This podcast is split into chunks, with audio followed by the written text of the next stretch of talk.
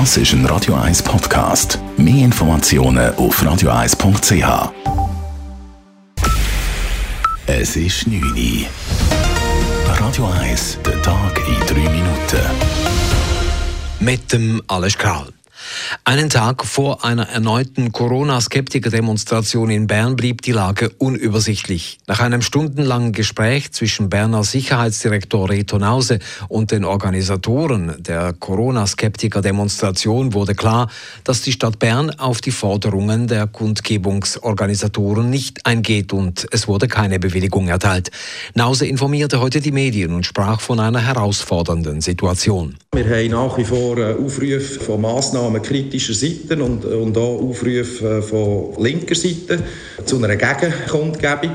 Ich habe jetzt auch zur Kenntnis nehmen, dass von Seiten von verschiedenen Gruppierungen jetzt gesagt wird, kommt nicht nach Bern. Aber die Aufrufe die sind im Netz und dementsprechend äh, wird sich die Polizei müssen vorbereiten. Nause wollte den Maßnahmengegnern ursprünglich entgegenkommen, obwohl die Stadt Bern nach den Vorkommnissen vom letzten Donnerstag keine unbewilligten Demonstrationen mehr dulden wollte. Am Abend rückte die Stadt Willisau in den Fokus. Auf verschiedenen Kanälen wurde dazu aufgerufen, die Kundgebung dort anstatt in Bern durchzuführen.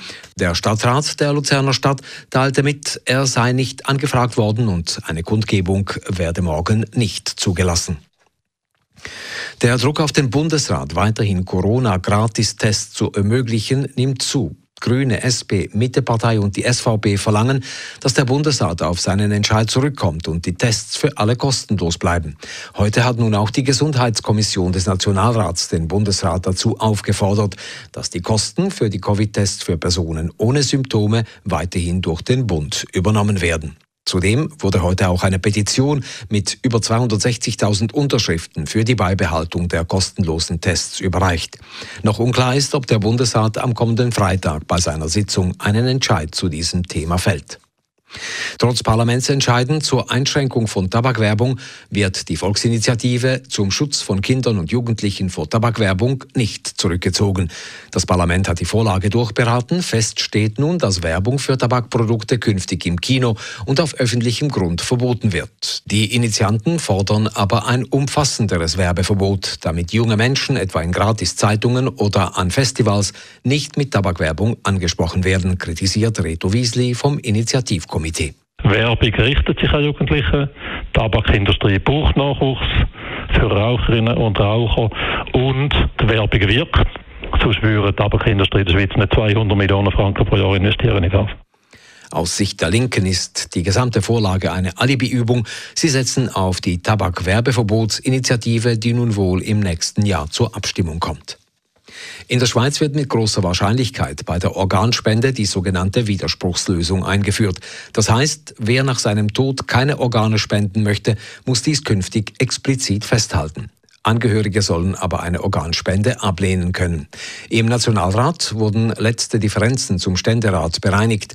Damit ist der indirekte Gegenvorschlag zur Volksinitiative Organspende fördern, Leben retten bereit für die Schlussabstimmung. Die Volksinitiative, die Bundesrat und Parlament zur Ablehnung empfehlen, dürfte damit zurückgezogen werden.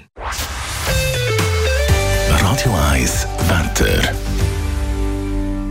Nach einer klaren Nacht gibt es morgen am Donnerstag zuerst wieder ein paar lokale Nebelfelder. Sonst ist es aber recht sonnig.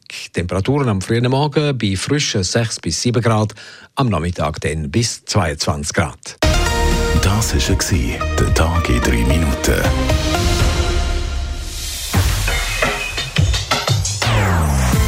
Non-Stop Music auf Radio 1. Die besten Songs von allen Zeiten.